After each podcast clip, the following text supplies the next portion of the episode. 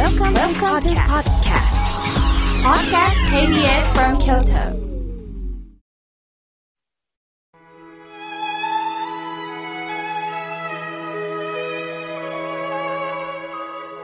改めまして、僧侶の河村明慶です。いよいよ3月ですね。啓蟄も終わり、春です。とは言っても、風はまだまだ冷たく、インフルエンザも流行っています。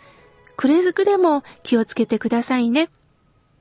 さて、今日はサウナの日です。37でサウナの日。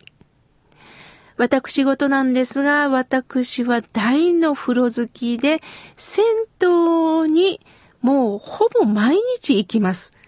街中の銭湯に行くこともあるんですが、スーパー銭湯へ行くこともあります。2月はとっても寒かったので、もう芯から体が冷えるので、湯船だけではなくって、サウナ、または岩盤浴にも入ります。しかし、リスナーさんの中にはね、えーサウナって意識を失ったというニュースを聞くから危険じゃないのと思われてる方もいるかもしれません。確かに、日本においてお風呂やサウナで亡くなる方というのは年間で約2万人もいるそうです。しかし、そのほとんどの方が、まあ、ヒートショックって皆さん聞いたことがありますか？寒い寒い、早くあったかいお風呂に浸かりたいということで、もういきなり熱いお風呂にどっと入ると、もう心臓がびっくりするんですよね。あとは、やはりちょっとお酒が入った、食べ過ぎた。するとお酒が入ったまんま入浴をして、そのまま眠ってしまって溺れるというケース。これがもう圧倒的にお風呂やサウナで亡くなる方なんですって。やはり入り方なんですよね。皆さんもよく聞くと思いますが、まずは足元から、心臓に一番遠いという足元からあったかいお湯をかけて、じわじわと鳴らして、ふくらはぎ、太もも、そして肩からざっと、まあ、お湯をこうかけて、そして、いよいよ湯船に浸かる。つい焦るとね、そのまま入ろうとするんですけれども、やっぱり心臓がびっくりするんですよね。特にこの寒暖差、温度差が一番怖いんですよね。もちろん私は寒いと夜ね、あの、お酒は飲むんですが、でもその後だいぶ冷めてからお風呂に入るようにしています。またはお風呂に入った後にね、ちょっと味わうということもいいんですよね。では、正しい入り方。これを私も素人ですから、かかりつけの医師にね、聞いてみました。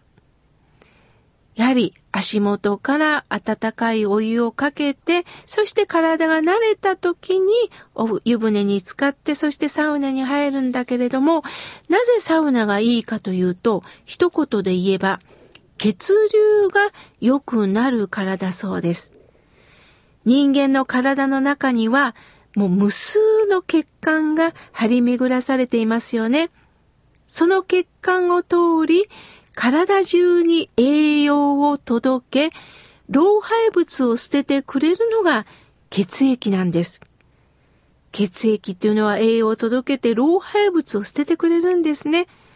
すると血流とは、その血液の流れのことを言います。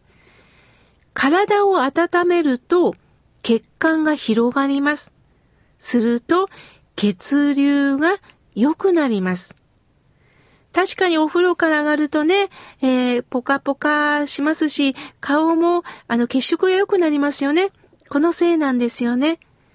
血流が良いと栄養がよく届き、そして老廃物を捨ててくれる。体を温めて血流を良くするということ。そしてこれはたとえ運動不足であってもお風呂に入るということは半分以上は解決してくれてるんですよね。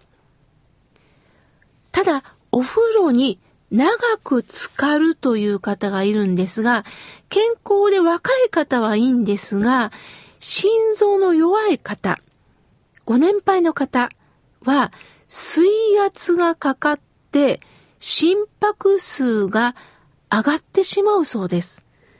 すると体に負担がかかる。そういった時にはサウナとか岩盤浴がおすすめだそうです。サウナで血流良くするのもいいんですが、そこで汗を流すということなんですよね。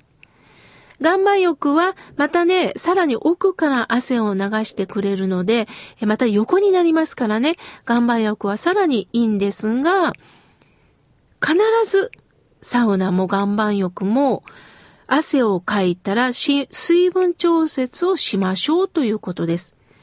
あの、中にはね、勘違いをして朝を流して体重を測ったら痩せてますよね、そら。でも、それはたまたま水分が抜かれてるということなんです。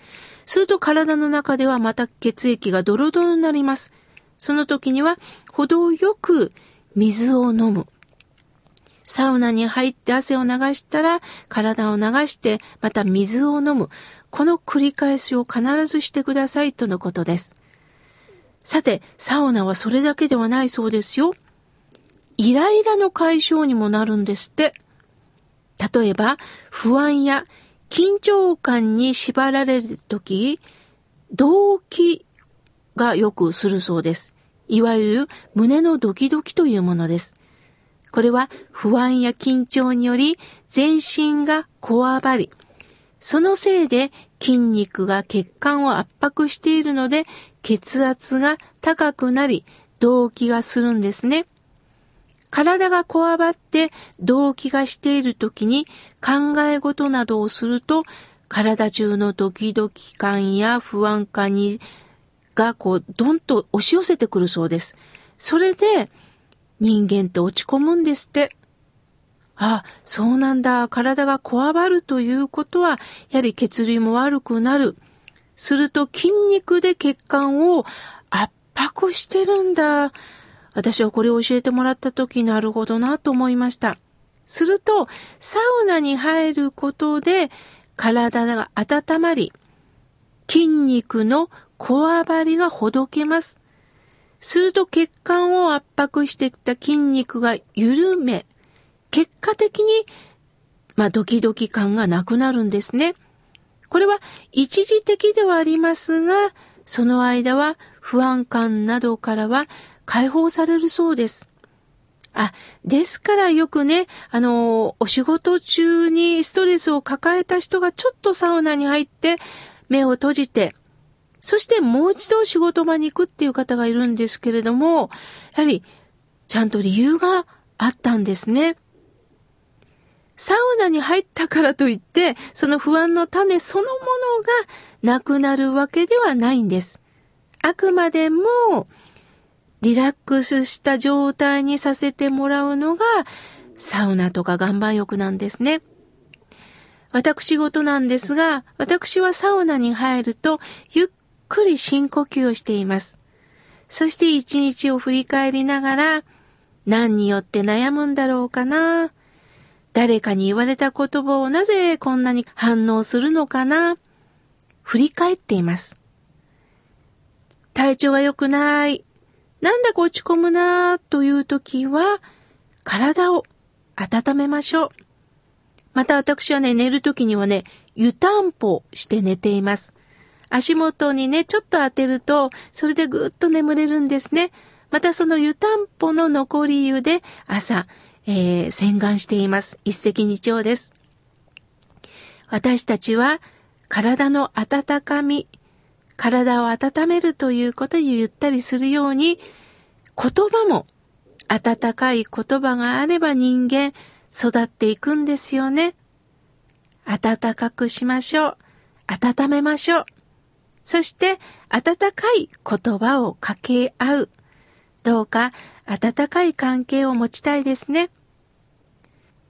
さあ、皆さん、週末、あなたなりの一日をお過ごしくださいね。